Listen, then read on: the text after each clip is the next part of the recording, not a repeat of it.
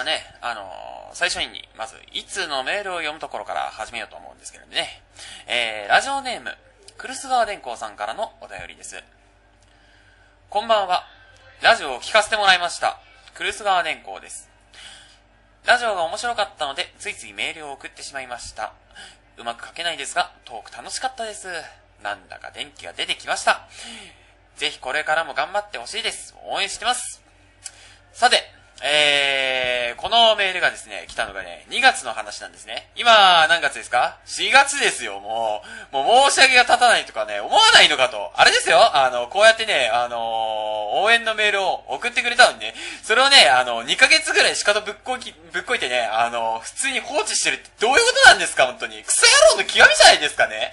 でね、それもうクソ野郎以下ですよ。あのね、僕のね、立ち位置のね、はるかなる高めにね、産業廃棄物がありますからね、もう産業廃棄物にも劣りますよ、私めは、ほんと。あのね、大豆からできるおからあるじゃないですか。あれも産業廃棄物ですからね。あの、人々の栄養になるなら私の方がレベルが低いってものですよ。それね、そういえばね、あの、ちょっとメールでね、思い出したことがあるんですけどね。あのー、このラジオのメールアドレスあるじゃないですか。グルラジオ at hotmail.co.jp。あの、グルラジオ at hotmail.co.jp。あの大事なことっていうかね、あの、宣伝のために2回言いましたけどね、今。なんで今宣伝言うんだよ、お前よ。なんでお前話のテンポとか犠牲にしてまでお前宣伝してんだよ。集中しろよ、話に、お前よ。でね、あのー、ツッコミ入れたところでね、あの、さらに話が脇道に逸れていくっていうね、何もこの無限ループ。エンドレスですよ、本当に。ジゴロジゴロですよ、本当 いや、もう絶対これ聞いてる人わかんないだろ、お前。ジゴロジゴロのエンドレスとかお前。あれですよ、あの、僕はまだね、小学校とかの時にやってた週刊少年マガジンでやってた漫画ですよ。しかも小学校って言っても1年とか2年とか、もうほとんど幼稚園と変わんないぐらいの勢いですからね。もう下ネタばっかりやってる漫画でしたけどね、普通に。あの、少年虫なのに、本当に。走り屋のね、主人公がね、リーダーやってるチームとかそんな感じだったと思いましたけどね、あのー、エンドレス。どうでしたっけ？もう、あんま覚えてないんだよな。僕はね、見た回ではね、確かね、綺麗なね、女の人のブレスレットをね、あの、主人公がチンコにはめて脱げなくなってね、死にそうになってたっていうね、記憶があるんですけどね、あの、男が生命の危機に瀕するときはね、まず3つある。で、1つが怪我。で、2つ目が病気。3つ目が親にエロが見つかった時な。お前、どれにも当てはまってねえじゃないかっていうね、チンコの話が。チンコの血の字で、血の字もね、出てきてねえだろっていうね、お前。いやね、でもね、本当に、あの、親にね、エロが見つかった時のね、絶望感はね、本当にね、半端ないんですからね。あの、学校から帰ってきた時にね、なんか、親が部屋の掃除しててさ、なんか、机のドセンターに隠しておいたエロ本が鎮座増し増してる時の絶望感な。あれはね、本当に、真剣にやばいと思う。なんか、冬なのにね、なんか若干汗が浮かんでくるんですよね。で、部屋のドア閉めて、なんか、な、なぜかね、笑っちゃって、笑っちゃいましたからね、僕なんか。で、あの、その後何事もなかったかのようにね、接してくる母親に対してね、なんかすぐ逃げ出したくなるようなね、あの気持ち本当に何なんだろうね、あんと。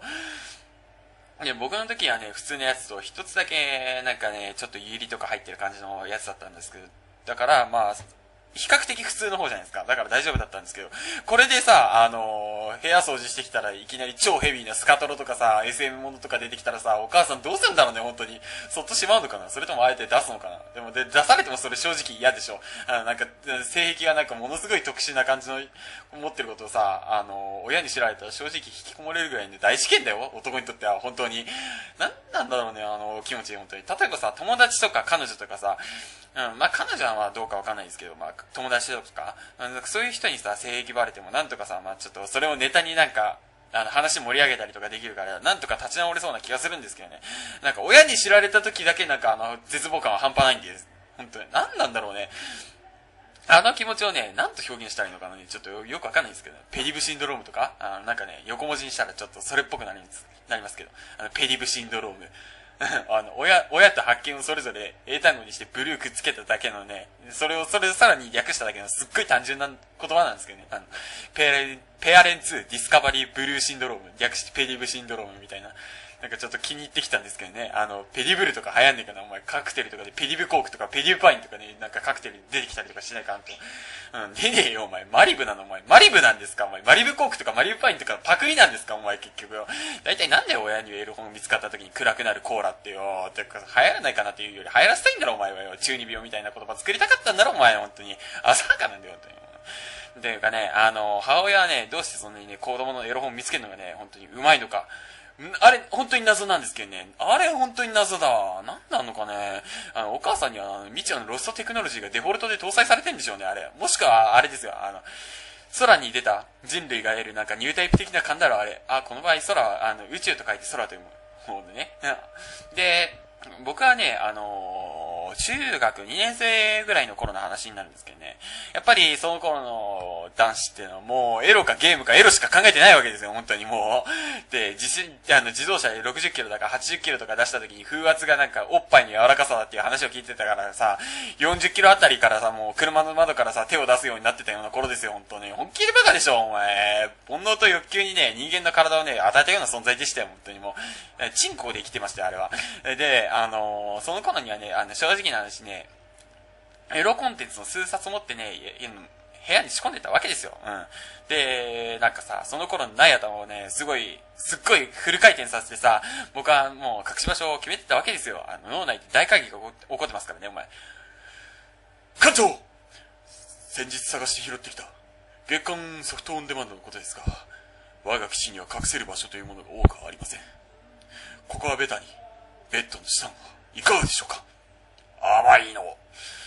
ベッドの下というものは、親が勝手に触れるところのできる場所。我々の布団のシーツを剥がしに来られたら、我々は終わりだぞ。しかし館長、我々の基地に他に隠せるところなんか、あるではないか。そこにな。か、館長、そこは、ああ、昔の衣装ダンスの下だ。あそこの車輪との床の間には本一冊分の隙間がある。なるほど。使われなくなった衣装ダンスから。そこなら、動かされる心配もない。これなら大丈夫ですね。館長。うん。そうい。第一戦闘配備。例の物を隠す作業に移れ。はっって、まあ、その数日後ですよ。館長。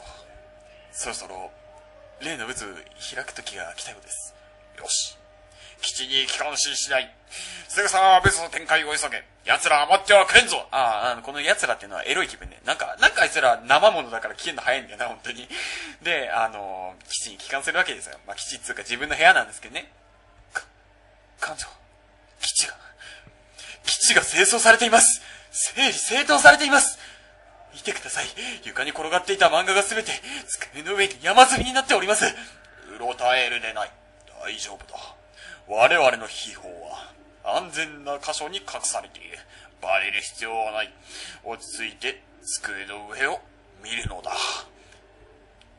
館長、どうした？机の真ん中に、堂々と置いてあります。館長みたいなね。あの、学校から帰ってきたら部屋が勝手に掃除されてて、机のど真ん中に自分のエロ本置かれてんですよ。ど真ん中って何なんだよ、お前よ、本当に。なんでさ、あの、端っことかに、あの、隅っこのように、あの、こそーっと置いておくとかさ、そういうのじゃなくてさ、ど真ん中に置いておくの、あれ。あの、ちょっとさ、デリカシーというかさ、そういうの、感じてくれないかな、本当に。で、絶対に見つからないように場所は隠してるからこそさ、見つかった時のショックは本当にでかいんですね。あの、カバンが手から滑り落ちて笑っちゃった記憶ありますからね。あの時の僕には。なんでお母さんとにあんなに見つけるのうまいのかなあれだよね、本当に。職人の領域だよね。エロ本見つけ検定初段くらいにないとあれ母親にはなれないんだろうね、本当に。てか、なんであさ、エロコンテンツの話をしてんだよ、僕はよ。話ずれちゃったじゃん。元はあれだろ、あの、チンコの話をするべきだったんだろ、お前。うわー、何これ。っていうか、どちらに転んだとしてもクソみたいな話じゃないですか、本当に。エロ本かチンコか、全問のクズ、肛門のゴミだろ、マジで、本当に。全、ほんと最低だな、今回。あのー、いやね。まあでもね、あの、実際ね、チンコはやばいんですよ、本当に。チンコ、本当にやばいんですよ。男にしかわかんないんですよ、あの痛みはね。あの、チンコを本気で蹴られるのとね、手の傷をね、ナイフでグリグリされるのとどっちがいいかって聞かれたら間違いなくナイフを選ぶよ、吉井さんは。ああ、ナイフって言ってもあれですよ、あの、ナイフをチンコでグリグリするんじゃないよ。吉井さんそんなにド M じゃないですかね。あの、それを選択できる人はもうやばいです。あの、尊敬のレベルにいけますよ、本当に。究極完全体グレート M ですよ、本当に。懐かしいな、遊戯王。あれ意外と攻撃力高かったよね、お前。究極完全体グレードもする。あの、召喚までの時間が変態的なんですけどね。いや、まあそんな話をしたいんじゃないんですけどね。あの、チンコの話なの。ねそれも、いや、それもどうか。というか、もういいよ、このやりとり。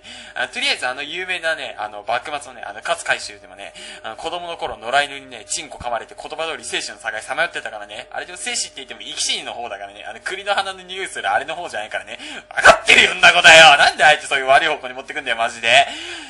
とにかくね、あれですよね、あの、女性がね、子供を産むとき鼻からバスケットボール出すくらいに痛みがあるそうですけどね、こっちの痛みもね、それに負けてない気がしますからね。向こうが鼻からバスケットボールなら、こっちは溝落ちにね、あの、20倍海洋圏を解放した孫悟空の一撃を食らったような痛みですからね、あれ。あの、100万の戦闘力を超えているフリーズさんも最終形態ですからね、血を吐いて、今のは痛かった。痛かったぞーって言わしめるような一撃ですからね、あれ。あのフリーズ様がですよ、いいだろう、今度はコンパミシンにしてやるあの地球人のようにだって平然と言っちゃうフリーズ様が痛がるんですよ。痛かったそうですからね、本当に。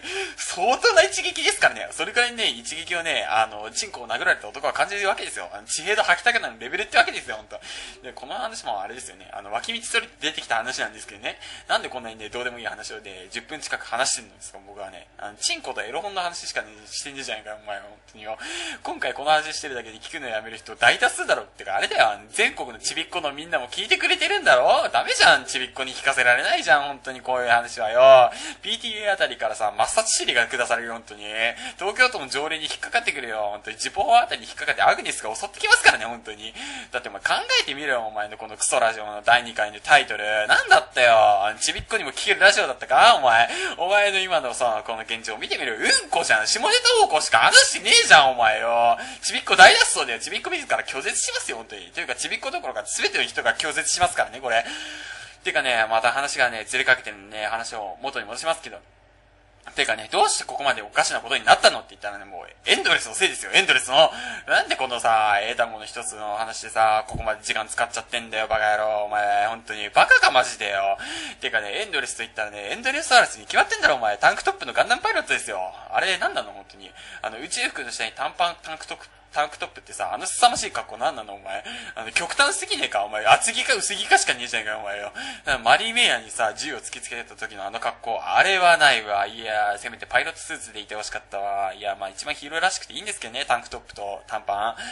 てか、ヒーローさ、あいつ、なんか、俺は、生まれてからずっと迷子のさ、とか言ってたけどさ、あれ、ヒーローとかめちゃくちゃ目的地あるんじゃないですか、お前。ふざけんなって言いたくもなるもんですよ。てか、何なんですか、あいつが。てか、あいつがね、迷子なの僕は何なんですか生まれてからずっとうんこなのさって感じですかもう、今回うんことかチンコとかしか話してねえな。もう何なんだよ、この小学生的な話の仕方はよ。てかね、あのー、そんな話をしたかったわけじゃないんでしょ？本当に。もうね、話がね、ぶっ飛びすぎててね、もともと何を話したかったのかわからなくなってるじゃんかよ、本当に。最初何話してたよ？メアドの話だろ？本当に。なんでメアドの話だけエロ本の方向に話ぶっ飛んでんだよ？お前の思想どんだけ傾いてんだよ、本当に。気持ち悪い方向性一択に特化しすぎだろうがよ、本当に。気持ち悪い方向性だけで本当にエリートだよ。いや、もうね、そんなね、どうでもいい話をしたいがためにね、こんなにね、長い時間ね、こう、ダラダラダラダラダラダラダラダラと、こう、喋っていたわけじゃないんですよ。本来はね、あの、もっとちゃんと話したいことがあるんですよ。本来忘れかけちゃってますけどね。うん。メアドの話なんですよ。メアドの話。あの、最初にしてたのはね、メアドの話なんですけど、それに戻るんですけどね。あの、このラジオのメアドってね、結構、簡単じゃないですか。あの、グルラジオ、あと、オットメール .co.jp って。いや、今回は宣伝とかそんなんじゃなく、普通に、あの、簡単じゃないですか。だからかね、あの、このアドレスにね、身に覚えのない企業からの、っていうかね、あの、出会い系かなんかのね、迷惑メールが半端じゃなく来るんですよ。それもね、あの、男からも女からも来るわけですよ。正規手順で登録したわけじゃないからさ、あの、向こうの方はなんかこっちの性別もわかんないから、もうとりあえず両方送っとけみたいな感じになっちゃったんでしょうね、本当に。で、そのせいかもしれないんですけどね、あの、もしもね、送っ、お便り送ったのにね、読んでくれてねえじゃんか、このゴミくずくそ野郎、みたいなね、ことを皆さんの中にあったらね、なんかね、それは多分ね、迷惑メールの量がひどすぎてね、メールがね、削除されてしまったんじゃないかなっていう感じなんですよ、本当に。もしもね、送ってくれたのにね、読んでくれないぞっていうようなメールがあったらね、改めて送ってくださると本当にありがたいんですけどね。そういえばね、あの迷惑メールの話になるんですけどね、その、あの、占い師のキャラクターから連絡来たんですよ。あー、勝手に登録されたサイトからゲストという名前なのにね、連絡来たら間違いなくサイト側の用意した桜さんですからね。だから、あの、キャラクターってことで、一応、まあ、キャラクターっていう暫定的に言っておきますけど、うん、そのキャラクターの登録名が占い師だからってこともあるんでしょうけど、名前がさ、日本の母ですよ。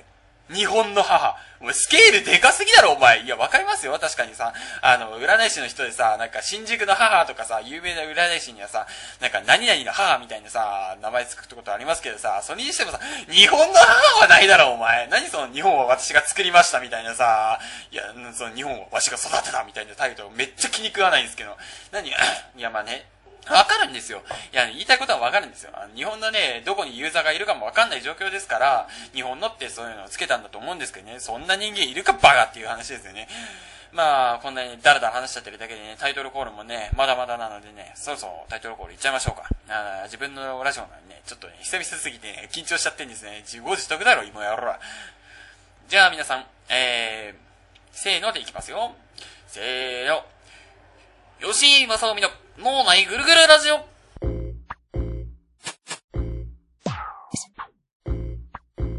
い。えー、というわけで今回も始まりました。吉井正臣の脳内ぐるぐるラジオ、パーソナリティを務めさせていただきます。吉井正臣でございます。よろしくお願いします。えー、今回はですね、皆様にね、言いたいことがございます。あね、この前のね、話になるんですけどね、あの、自分のラジオ放送ってどんな感じに聞かれるんだろうってちょっと思いまして、えー、自分でね、ちょっとね、過去分の放送をね、聞いてみたわけなんですよ。何お前、一発のね、ちょっとラジオ DJ 気取っちゃ気取っちゃってんの。気持ち悪い。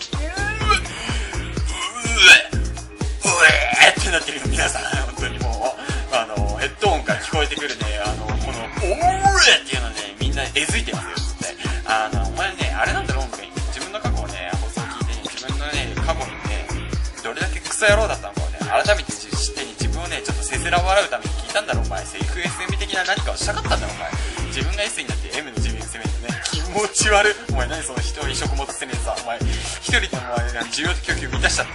何なのお前、緑虫なのそうかもしれない。何嘘嘘なの嘘意味なんですかお前。てか知らないじゃん、普通。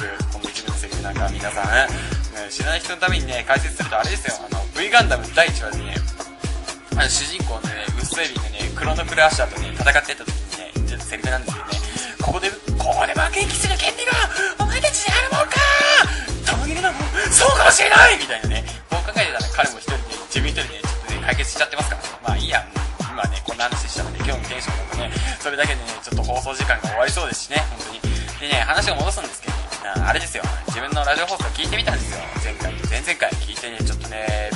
しちゃいましたよ、お前。音質がね、ひどいことになってるじゃないですか、音。声がマジでなんかね、ちょっとデスボイスみたいになってたんですよ、本当に。ブーみたいな、なってんじゃないですか、本当に。マジで。マキシマムさんホルモン的になってるじゃないですか、本当に。なんで言ってくれなかったんですか？もう、聞いててね、聞きにくいラジオ放送になってるじゃないですかよ。本当に。ちびっこ聞けないラジオじゃないですか。いや、元からこのクソラジオは、けないラジオ放送だからな。うん、前回だって話してたのこと、チンコの話だろお前、おばちゃんカメハメハの打つ話してただろお前、この野郎。いや、つうかね、編集はね、自分の役割なのにね、なんでお前これ他人のせいにしてんだよ。お前はあれな、あれなのか？本当に。セーラームーン第一話の月のうさぎ気取りなのか？お前は。中学2年生の女性と気取りなんですか？お前は。ほんと何言ってんだって感じですけどね。えっとですね、あの大地はね、彼女盛大に寝坊するわけですよ。で、母親になんで起こしてくれなかったんだよとか言いながら、あの、学校に急ぐわけなんですけどね。それと全く同じじゃないですか、本当に。なんで起こしてくれなかったのよ散々起こしたのにあんたが起きなかったでしょなんで音質悪いって言ってくれなかったのよ散々編集してたんだから失敗くらいに気づきなさいみたいなね。あの、言ってること全く同じですからね、お前。で、あの、自分の管理できなかったミスをね、他人に押し付けるクソ野郎。それが私、吉井正臣です。こんにちはえー、そういうわけでね、ここまで激しい音質になってしまったので、ね、あの、一応はね、理由があるんですよ。マイクがね、ぶっ壊れてしまったんですよ。あのね、この間ね、この前って言っても結構前ですけど、うん、パソミちゃんがぶっ壊れた話をしたと思うんですけどね、パソコンのパソミちゃん。この、その次はね、マイクがぶっ壊れたんですよ、本当に。どれだけ僕の周りでは物がぶっ壊れやすいんですか？僕の周りだけなんかそういうさ、物破壊するバミューダトライアングル的な何かフィールドが展開されてんじゃないですか、本当に。でね、あの、このラジオをね、始めた時に買ったマイクですからね、2ヶ月ちょいでもうぶっ壊れたわけですよ。結構な値段しましたからね、あれ、5000円ぐらいしましたからね。あの、樋口先生一体を生贄に捧げてマイクを召喚したわけですよ。それなのにこんなに早くにぶっ壊れるってお前どんだけだよ、本当に。おい、おい、マイク、しっかりしろ。お前には、まだやってもらわないといけない仕事がたくさんあるんだ。お前は樋口先生を生贄に捧げてまで召喚したんだぞ。こんな早々に、くたばられてたまるか ミーも焼きが回ったもんだぜ。このミーが、こんな状態になっちまうんだよ。お前、ふざけんな。お前はまだまだ大丈夫だろ。くそ、冗談じゃない。生きろ。生きるんだよ、バカ野郎。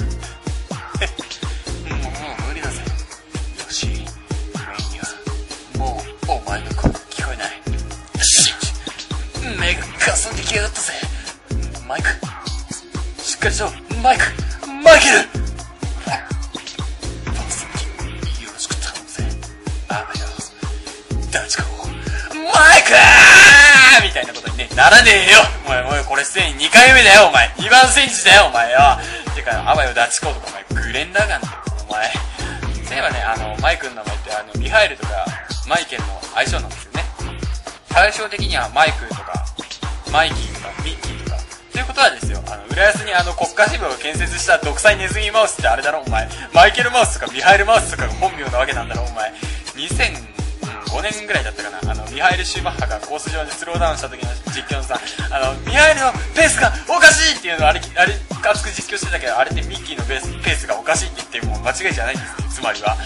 あのネズミが F1 ドライバーとかちょっとありそうで困るんですけどね、マウスレーシングのゲームでちょっとありそうじゃないですか。64かなんかで、あネズミマウスサーキットとか言って、あの国家元首の顔の形のコースとかなんかちょっとありそうですもん、お前。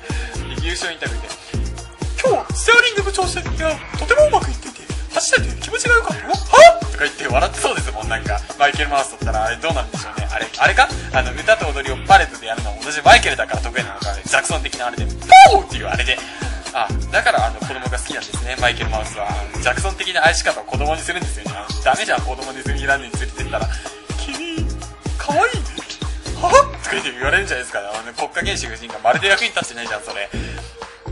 あのね、そういえば、あの、先日のね、巨大地震の話なんですけどね、あの、浦安のね、な統治国家ネズミリゾートでさ、あの、ネズミマウスが、なんか、やべえ地震だって言ってたそうですけどね、あれも、なんか、国家のさすがにね、国家元首もね、地震にはビビるなちょっと思いました。ああ、でもあれだよ。あの、地震そのものにビビったんじゃないよ。きっとね、あの、地震のせいでアトラクションが壊れてね、せっかく入国、入国するときにさ、税金踏んだくったり、昼飯代とかで割り増しのさ、搾取してさ、溜め込んだ諭吉の数々を失ってしまうことに恐れてただけですよ。もしくは大事な子供が怪我をしないか、心配しただけですよ。ジャクソン的な意味での心配。やべえ地震だ子供を守らなきゃみたいな。うん、うわ、最低だな、お前。何が最低って、こんな汚らしい妄想を展開させているのに僕はもう最低じゃないですか、ほんで。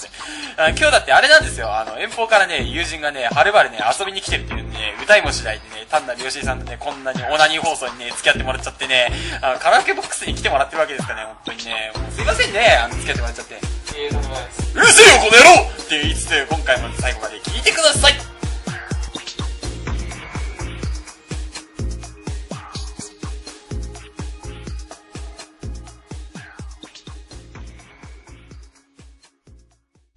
いやー、うるさいのはお前だっていうね。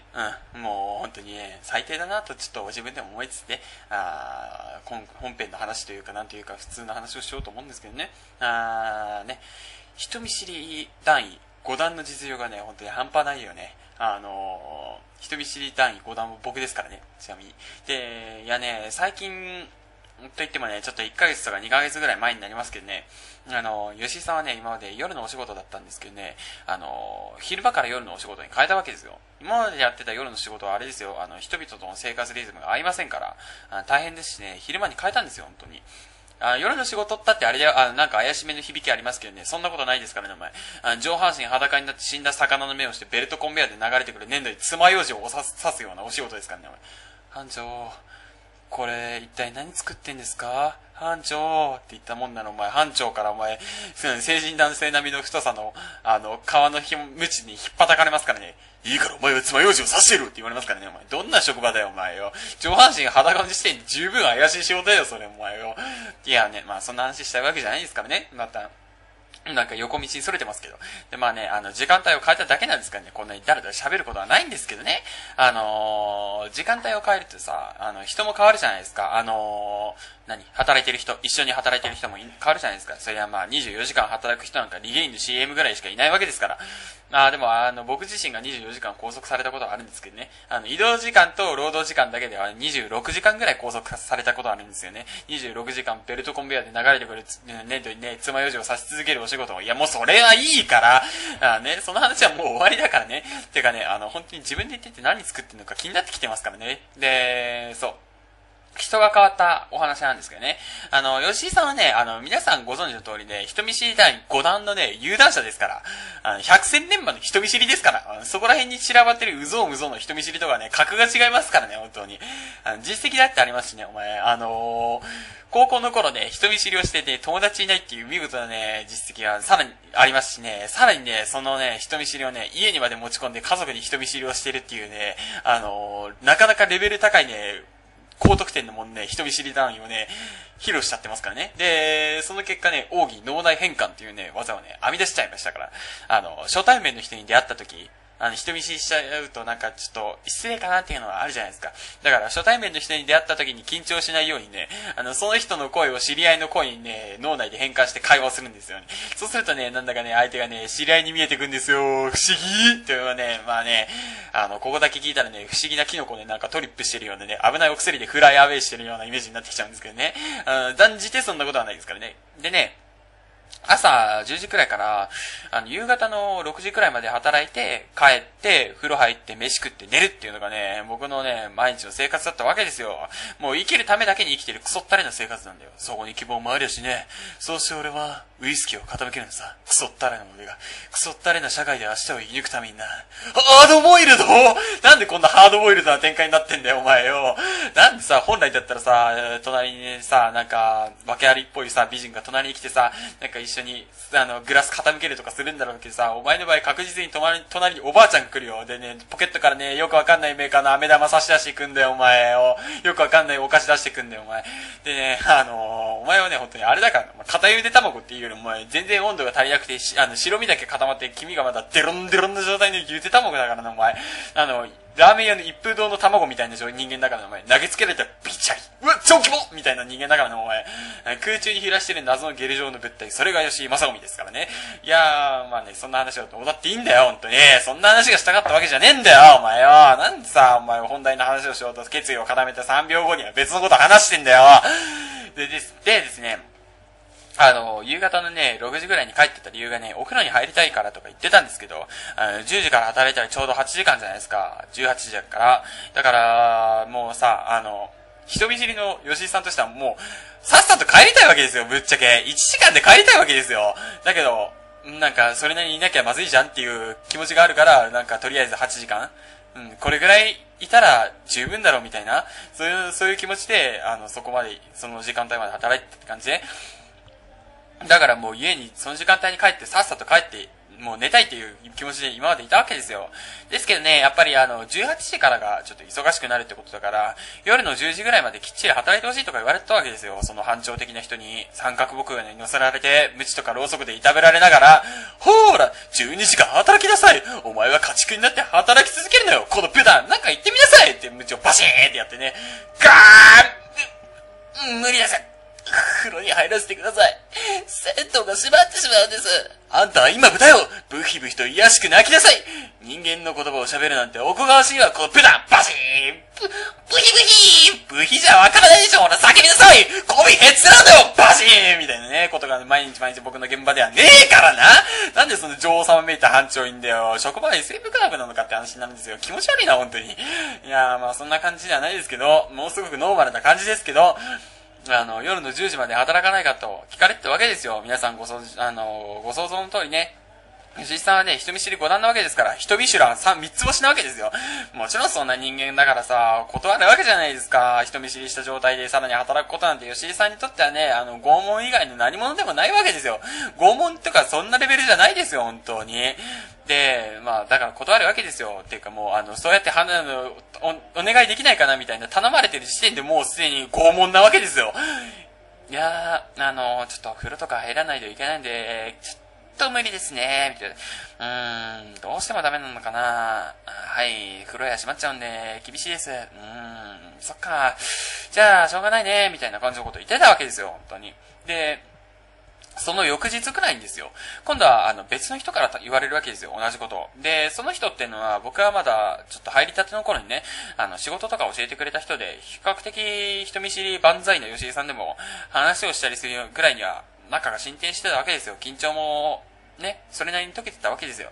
まあ、吉井さんのね、緊張ほぐれるイコール、あの、人型になんかかたどってた吉井さんの形、体がね、なんか一風堂の卵状態になるみたいなね、もしくはなんか空中から飛来してくる謎のゲル状の物体になるみたいなものですからね、本性バレたらね、吉井さんは魔女狩りと同じ浮き目に遭いますからね、本当は。もしくは、あの、地球クリーン作戦的に戦艦に踏み潰されますからね。また V ガンダムかよ、お前。今回分断の V ガンダム本当に好きだな、お前。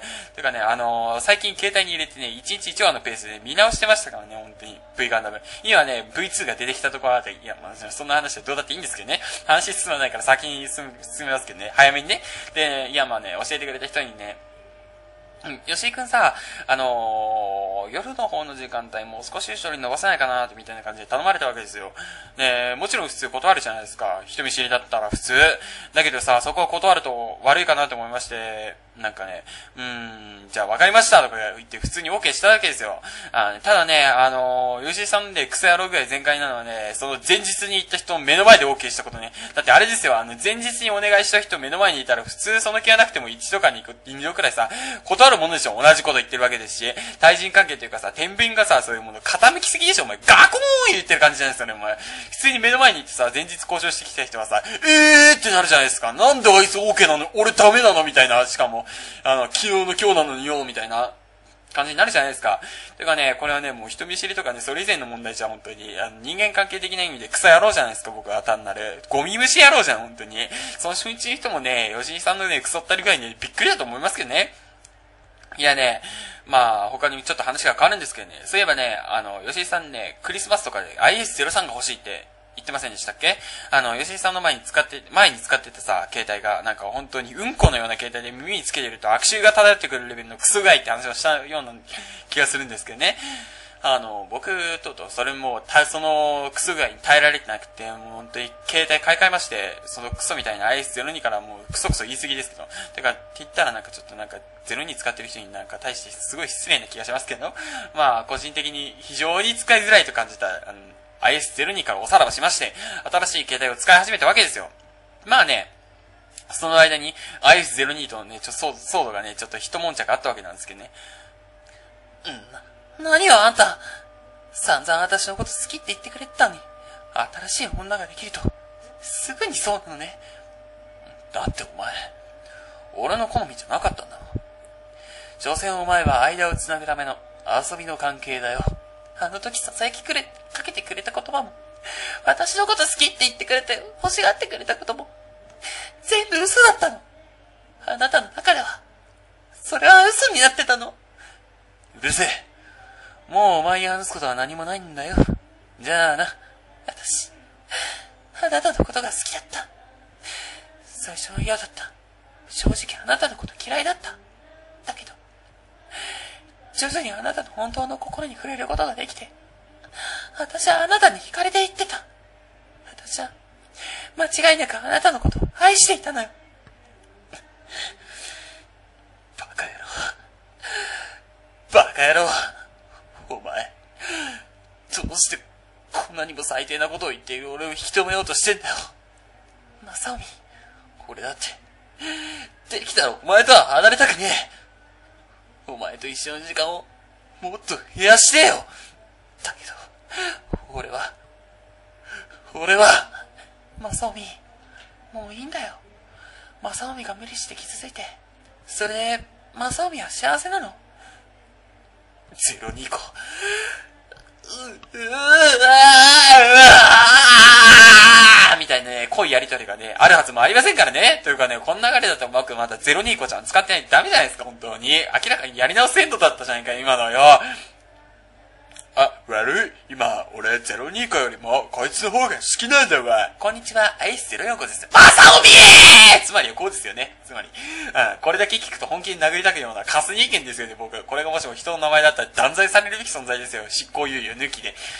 まあね、あのー、そんな感じですでにね、ちょっとネタバラシしちゃいましたけど、アイスゼロミーチェン、ゼロ、ゼロ三ミ。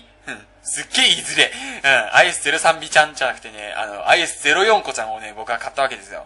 うん、通信速度とかね、電池の持ちとかね、防水とかでね、IS03B ちゃんをね、あの、ほとんどね、上回ってるわけじゃないですか。カタログ上のスペックは。てか、04子ちゃんとか 03B ちゃんとか何なんだよ、お前。なんで、あの、若干擬人化させてんだよ、お前、名前を。気持ち悪いな、本当に。もうね、あの、今まで使っていたね、携帯の02子とはね、比べ物になりませんよ、本当に。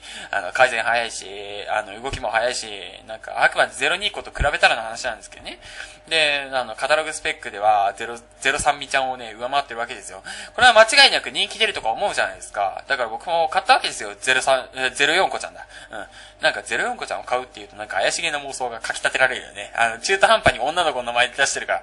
いや、まあね、それは置いといてね。僕はね、あの、携帯買うときとかに、あの、周辺パーツを、あまあ、あの、スマートフォンになってからですけど、周辺パーツを僕はいろいろ重視してるところがありまして、だから僕も使えることならで、iPhone 子ちゃんね、あの、声をかけてラブラブしたかったわけですよ。お前、ランデブしたかったんですよ。ただね、僕はね、au ですから、会うですから、ヒデオですから、だからね、ダメだったんですよ。振られちゃいましたよ。あや、あの、iPhone 子ちゃんに。まあね、そんなことなんでね、僕はね、今のね、04子ちゃんのことをね、結構気に入ってるんですけどね、一つ二つぐらい言いたいことがあるんですけどね。どうしてさ、あの、こんなにもさ、優秀な04子ちゃんなのにさ、周辺機器がゴミのように出てないんだよ、本当に。カバーとか無地のセンス、なんかさ、無地のなんかそういうセンスないものばっかりやないか、本当に。もっといいのが僕は欲しいんです。03みちん、03みちゃんにはね、いっぱいあるのにね、04子ちゃんだとね、あの全然ないんだよ。どうしてなんですか？本当に、あの、04子ちゃんの、おお洋服は、どうして売ってないんだな。ふひひひってね、なんかすっげえやべえ。なんか04のカバーを少し言い換えただけで、なんかすっげえ危ない人になったんですけど、何04子ちゃん、04子ちゃんのお洋服って。04子ちゃんのお洋服、脱ぎ脱ぎさせるんだな。みたいな、気持ち悪い。やべえ、自分で言ってすっげえ気持ち悪い。うん、てかね、あの、吉さん、吉井さんのね、カーボノってね、本当にね、どうしてこんなに不遇の扱いを受けることが多いんでしょうかね。例えばね、あの、ドリキャスとかね、あれ、初めてネットと、ネット対戦をさ、することができるように搭載したさ、家庭用ゲーム機なのにさ、プレステ1に大敗北したりとかさ、いや、まあ、ドリキャスでさ、オペレーションサンクチュアリー、あ、つまり、ハニハニが出たから、よ、吉井さんね、もう満足なんですけどね、ギャルゲーかお前、ギャルゲーの話か、お前。あとりあえずね、僕、僕は、例えば、レッドさん買ったのにさ、他のみんなさ、名前でさ、ブルームーンばっかり買ってさ、レッドさん全然いねえのな。レッドさんの方さ、チップとかソウルとか強いんじゃねえのって思うんですけどね。まあ、ロックマンの話はいいんですけど、うん。吉井さんのね、お気に入りの飲み物とかもね、すぐになくなっちゃいますからね。あのー、例えばね、スポーツ飲料の炭酸とか、あの、果汁入りの炭酸飲料とか、あの、バナナと桃と、あの、キウイとマンゴーの果汁に練乳プラスしちゃいましたみたいな、明らかにまずそうな飲み物とか、うん、もうそういうの吉井さん大好きなんですよ。自分でまずそうとか言っちゃってますけど、本当に果汁入り炭酸飲料とかさ、スポーツドリンクでさ、炭酸とか美味しいと思うんですけど、なんですぐになくなっちゃうんでしょうね。コンビニからすぐ消え失せるんですよ。それでね、あの、もう一つ言いたいことがあるんですけどね。僕の04子ちゃんは、なんかすごい目立ちた、目立ちたがり屋さんみたいな感じで、あの、ヘッドホンとかつけるとさ、あの、大体、着信とかもさ、あの、普通の携帯だったらヘッドホンの中だけで聞こえて、なんか、外にはなんかバイブだけみたいな感じのあるじゃないですか。僕の04子ちゃんはね、すごい目立ちたがり屋だからかな、本当に。あの、吉井さんにはね、好き好んでメールしてくれる友達がいないから別にそんなに関係ないんですけど、ヘッドホンつけても、着信とか外に丸聞こえなわけですよ。そこまでは問題ないんですよ。うん。さっき言ったようにもう、メールしてくる友達がいないからな。うん。すげえ悲しくなってきた。ね、しかしですね、あの、設定しようとしている音までね、外に漏れるのはね、いかがなものなのかというのはありますね。この前ね、あの、吉井さんのね、ボロアパートの中でね、大音量でね、女の子だって心にチンコくらいついてるわって流れましたからね、ボロアパートの中で大音量で。で、しかも廊下ですからね、あの、廊下で大音量とかもう絶望的でしょ夜だからみんな家にいるし、アパートの人々が、何？あの子そんな趣味してんの？みたいなイメージ持たれますからね、絶対陰で噂話されますよ、本当に。あいつの趣味はチンコの生えた女の子みたいな、そんな趣味ないですからね、吉井さんには。あちなみにね、こんな感じなんですけどね。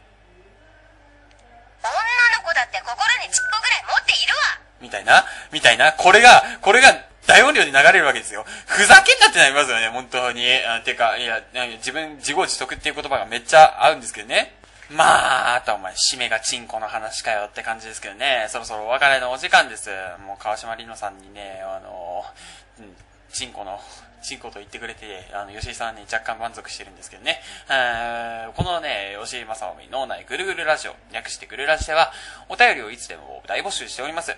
今回お便り来なかったのか、紛失したのかちょっとわかんないんですけど、コーナーできませんでしたからね。あの、最初から最後までね、あの、吉井さんのうんこトークで終わってしまいましたからね。お便り一通が吉井さんのね、頼りなんですからね、本当に。あの、はい、もう、リスナーにね、プレッシャーかけていきましたからね。あの、送らないといけない雰囲気にさせていきましたよ。てかね、僕自身何のラジオのこう、何をね、ラジオのコーナーとしてやってたのかちょっと忘れかけてきてますからね。あの、吉堀と三輪正臣の私は何でも知っているでしたっけ？それ以外のお便りも全然結構ですからね。何でも拾っていきますからね。アグレッシブにいきますから。甘酸っぱい香りのするね、青春の恋愛メールとかいいですよね。うん、そういうメールをね、僕は読むことで甘酸っぱい香りからゲロのようなね、匂いとか、胃液のようなね、ナイススメルが来るね、お話にね、すり替えてあげますから、人の思い出を書き換えるなっていうね、まず、ますますメール出したくなるような、なくなく、なくなるようなこと言うよね、本当に。めっちゃ神々じゃないか、お前よ。でね、あの、お便りの宛先なんですけど、グルラジオ at hotmail.co.jp です。お便りお待ちしております。えー、gururadio アットマーク hotmail.co.jp です。えー、ツイッターの方でね、あの、お便りくれる方もいらっしゃって、非常にそれは嬉しいんですけれどもね、あの、ツイッターの方だと、あの、流れて管理が大変なので、あの、こちらの方にお便りはよろしくお願いします。えー、私、吉井正臣は、ツイッターもやっております。あーリーセリット24という名前を見かけたら、お気軽にお声かけください。えー、WREATHLIT24 という名前ですね。えーお気、軽にお声かけください。さらに吉井はね、あの、スカイプもやっておりますから、同じく、リーセリット24、WREATHLIT24、というのが ID ですので、気軽にコンタクト送ってくださいね。初見さん大歓迎ですからね。いやー、この通知やるのも本当に久しぶりですよ、本当に。柄にもなく、いやっていうか、めっちゃ柄にもなってる緊張しましたけどね。僕は小心者ですから。なんだか人見知りするんだし、だから、だから友達いないんだよ。いやー、話変わりますけど、自信来いいやー、ちょっとね、小心者でね、思い出したことなんですけどね。本当に、自信は来いあのね、僕と同じ年のね、石川遼選手はね、あの、ゴルフの最前線で活躍しててね、あの、今年の賞金額とバーディー一つにつき、あの、10万を寄付するって言ってますけど、その頃僕は、あの、部屋の中で体育座りしてブルブルブルブルブルブルブル震えてるだけですからね、本当に。ぐらぐら地震てる時に、地震来てる時にさ、なんか天井からなんかパラパラーってなんか落ちてくれるわけですよ。で、それでなんかそれを見て、はわわわわわってなってる感じですからね。っていうかね、あれですよ、本当に。地震直後ね、僕の周りね、本気でやばかったですからね、あの、コンビニの食事がね、一切なくなって、で、節電でお店も閉店しちゃって、吉井さんには食事ができなくなりましたからね、その頃ね、板チョコ3枚で上をしのいでましたからね、本当に。まあね、あの地震の話をしたらね、またこのね、時間がね、やばいことになりそうですから、今はね、置いておくとしてね、あどうでした？このセルフ SM 伯爵は。このラジオの収録に立ち会った既得な人間第1号なんですけどね、あの、僕は第2回でもね、言ったようにね、あの、ゲストとかで、あの、招かないでいこうと思ってたんですけどね、もうね、誘惑に負けちゃいましたよ。もうどうでした？あの、永遠と聞いていただけですけど、楽しめましたか？黙らっしゃいいや、まあ冗談ですけど、ごめんなさいね。ごめんなさいね。せっかく遊びに来てくれたのにね、こんな地獄の現場にね、付き合わせちゃってね。いやいや、なんもないです。黙らっしゃいせからしか言うちょろうがくれぐらくんでというふうに、もういいね。もう、あの、自分から発言求めといて、自分から切るっていうの、このクソ野郎具合をね、フルに活用して、というわけでね、まあ、あの、今回はね、これでお別れです。次回も最後まで聞いてください